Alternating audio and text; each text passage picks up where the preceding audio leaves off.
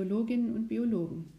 Heute möchte ich einmal versuchen, Ihnen den Stoffwechselweg der Glykolyse mit einem kleinen Podcast näher zu bringen.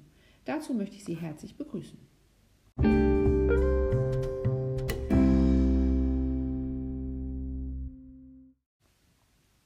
Zunächst zu den Zielen bzw. dem Ergebnis der Glykolyse. Bei der Glykolyse wird das organische Molekül Traubenzucker, also die Glucose, zerlegt.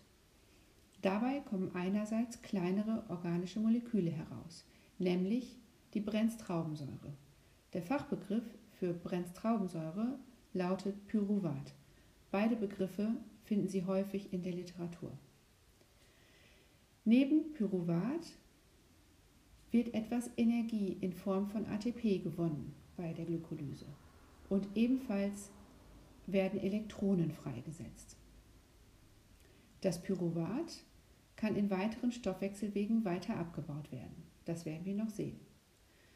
Das ATP, das bei der Glykolyse gewonnen wird, steht der Zelle für ihre vielfältigen Aufgaben zur Verfügung.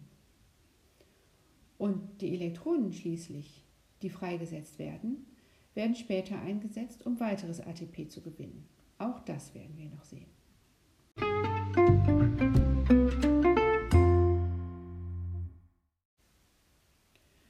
Zum Ort, an dem die Glykolyse stattfindet.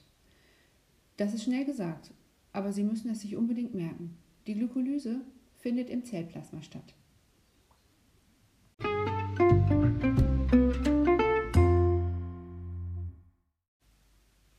Nun möchte ich Ihnen noch drei Bedingungen nennen, die gegeben sein müssen, damit die Glykolyse ablaufen kann. Erstens.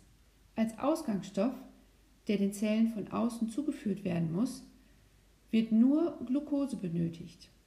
Die Glykolyse kann daher sowohl in Gegenwart von Sauerstoff ablaufen, als auch dann, wenn kein Sauerstoff vorhanden ist. Zweitens. Bei der Glykolyse handelt es sich um einen Stoffwechselweg, der, wie Sie bereits gelernt haben, aus mehreren kleinen Schritten besteht. Für jeden dieser Reaktionsschritte wird ein spezifisches Enzym benötigt. Drittens. Schließlich müssen die kleinen Moleküle vorhanden sein, die Elektronen bzw. Energie speichern können. Zum Speichern der Elektronen muss NAD vorliegen. Zum Speichern der Energie wird ADP und anorganisches Phosphat benötigt.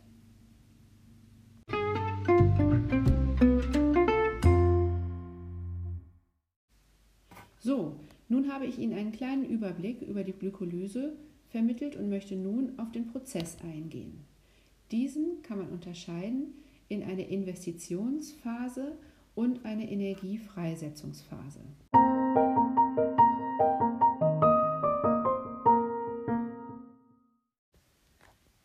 In der Investitionsphase wird zunächst jedes Glukosemolekül in zwei Pyruvatmoleküle zerlegt.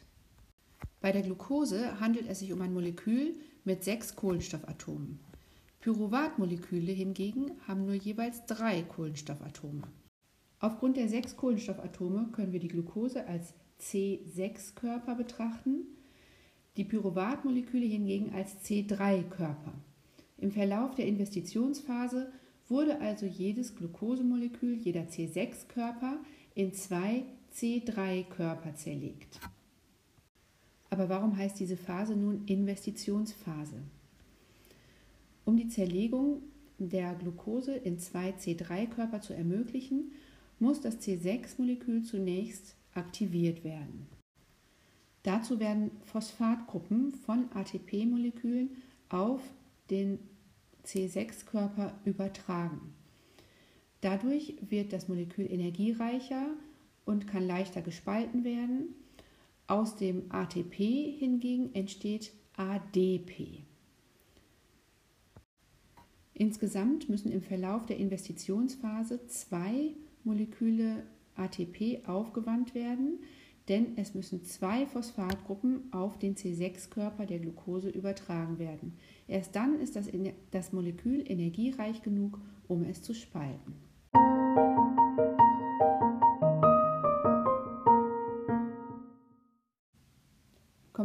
Zur Energiegewinnungsphase. In dieser Phase werden die Spaltprodukte aus der Investitionsphase, also die C3-Körper, weiter umgebaut und vor allem werden sie oxidiert. In diesem Zusammenhang ist unter der Oxidation, wie Sie bereits gelernt haben, nicht eine Reaktion mit Sauerstoff zu verstehen, sondern eine Elektronenabgabe. Bereits eingangs sagte ich ja, dass die Glykolyse auch in Abwesenheit von Sauerstoff stattfinden kann. Also ganz wichtig, Oxidation ist hier zu verstehen als Elektronenabgabe. Die beiden C3-Körper werden also oxidiert, sie geben Elektronen ab. Insgesamt werden vier Elektronen abgegeben und diese werden von zwei Molekülen NAD aufgenommen. Dabei entstehen zwei Einheiten NADH plus H. Zusätzlich werden die Phosphatgruppen, die im Verlauf der Investitionsphase auf die Glucose übertragen wurden, von den C3-Körpern wieder abgespalten. Es werden insgesamt vier Phosphatgruppen abgespalten und auf ADP übertragen. Es entstehen dabei also vier Moleküle ATP. Während der Investitionsphase mussten zwei Moleküle ATP eingesetzt werden. Während der Energiegewinnungsphase werden vier Moleküle ATP gebildet. In der Bilanz gewinnen wir im Verlauf der Glykolyse also zwei Moleküle ATP pro Molekül Glucose.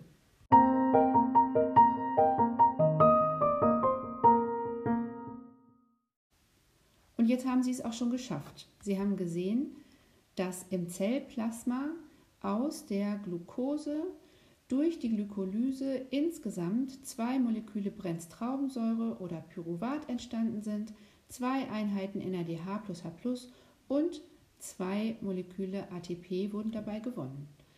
Ich hoffe, Sie haben alles verstanden. Es hat Ihnen ein wenig Spaß gemacht.